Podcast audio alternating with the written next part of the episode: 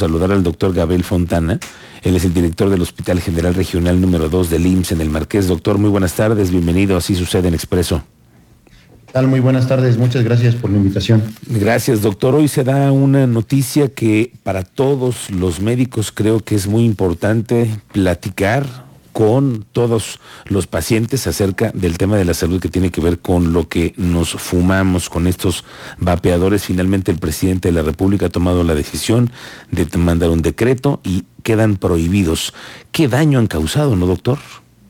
Sí, sí, en general el tabaco ha causado mucho daño a lo largo de toda la historia de la humanidad, pero especialmente estas formas novedosas y que tratan de generar una nueva un nuevo comercio, de, atraer a los jóvenes que lo ven como si fuera algo menos, menos dañino que un cigarro, que, que un puro, eh, lo ven como, en realidad es un, es un engaño porque el tabaco se sigue quemando y sigue ocasionando los mismos daños en los pulmones y en la salud de los, de, nuestra población. Bueno, y además recientemente ha sido una problemática porque además por todos lados y además sin ningún control.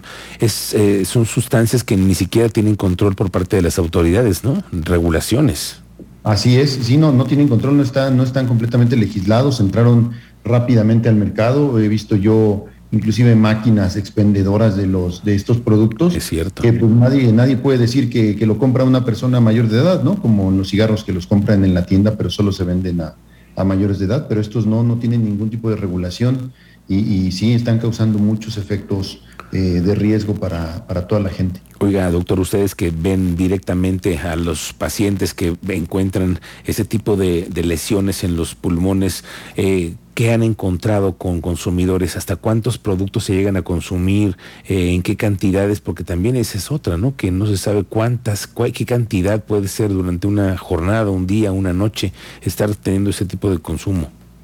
Sí, claro, bueno, ahí varía mucho el tipo de producto que estén utilizando. Hay unos que son desechables, que son de, un solo uso, que la persona puede llegar a consumir hasta 10 al día, lo que equivaldría aproximadamente a a 20 cigarros más o menos, y hay algunos que son eh, que ya son de reuso, en el que ellos mismos hacen la, carga y pues, pues ahora sí que depende la, la disponibilidad que tenga la, persona para, para consumir, pero, pero, es muy variable eso, pero estos, eh, los desechables además, pues el consumo de, no nada más el, quemar el tabaco, sino también pues la contaminación ambiental que generan, ese es otro, otro problema. No, y vaya usted a saber qué cantidad de cosas hay, porque hay algunos que dicen que son alemanes, que son originales, y otros son chinos, y otros son de cualquier parte del mundo, y el, el, asunto es que los venden en todos lados, en restaurantes, en tiendas, en casi todos lados los vemos. Doctor, hagamos un poquito de conciencia sobre el tema del tabaquismo.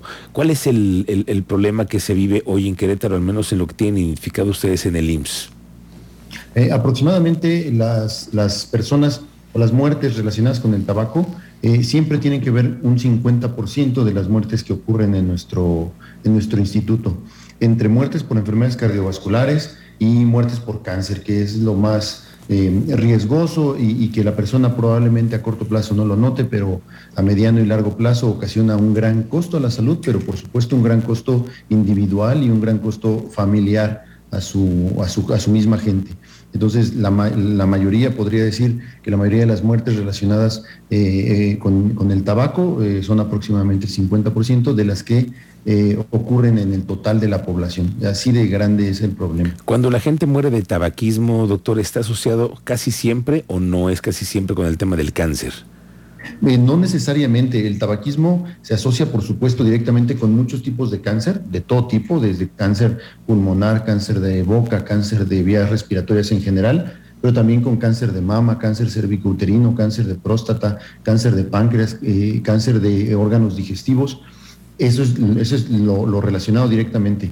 Pero además el mismo tabaco ocasiona aterosclerosis, que son las placas de grasa y de calcio en las arterias, que hacen que los pacientes mueran por infartos de miocardio o por infartos cerebrales o que pierdan una extremidad por una amputación porque pierden la circulación de la, de la extremidad. Entonces es eh, una causa de gran mortalidad y además de gran morbilidad, de discapacidad en personas que están eh, económicamente activas, entonces también es ese, es ese problema el que existe. Bueno, y eso con, con tantas cosas que usted me acaba de decir, regresar a pensar, a fumarse un cigarro, no, bueno, suena complicadísimo, pero sin embargo sigue habiendo todavía mucho consumo, ¿no?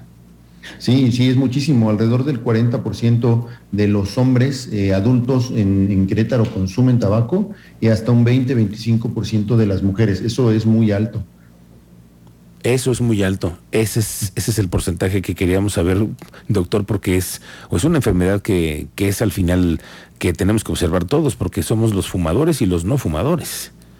Sí, eh, los fumadores pasivos, es decir, aunque una persona viva con un fumador y ella no fume, esta persona no fume, pues también está expuesto a los efectos dañinos del, humo del tabaco por estar en la misma casa, en el mismo cuarto, expuesto a los, a los químicos que, que se procesan en esta, en esta combustión. Entonces, pues también está el consumo pasivo de, tabaco, que a veces es ni siquiera posible medir porque es en situaciones eh, cotidianas, en, situaciones de, la casa, que mucha gente pues lo toma como, como algo menor, pero en realidad también existe este otro problema. Claro, porque como que de pronto es como un hábito que empezamos a tomar eh, por, por, tratar de identificar o de, de, de, ser iguales que otra persona, de copiarles ciertos hábitos a las personas, porque así comenzamos, ¿no? Es, es una adicción que así empieza.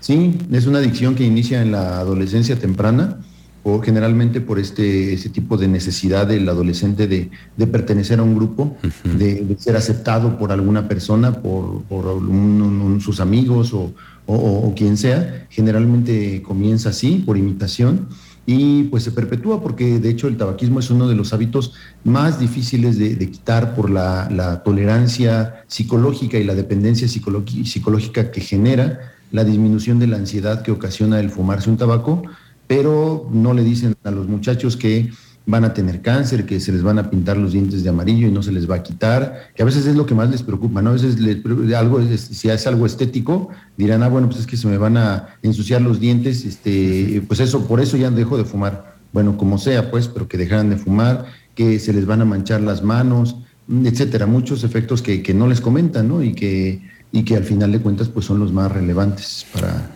para nuestra población joven. Así es, doctor. Pues con todas estas cosas tan malas y tan feas que se escuchan como el tema del tabaquismo, lo que menos debemos hacer es agarrar un cigarro. Doctor, como siempre le agradezco mucho que nos acompañe. Muchas gracias por acompañarnos. No, muchas gracias por todo y por darnos la oportunidad de informar esto a la, a la población. Gracias. El doctor Gabriel Frontana Vázquez, director del Hospital General Regional número 2 del IMSS, aquí en el Marqués, aprovechando pues hoy que hay que hacer esta conciencia, ¿no? Como respecto al tema del tabaquismo,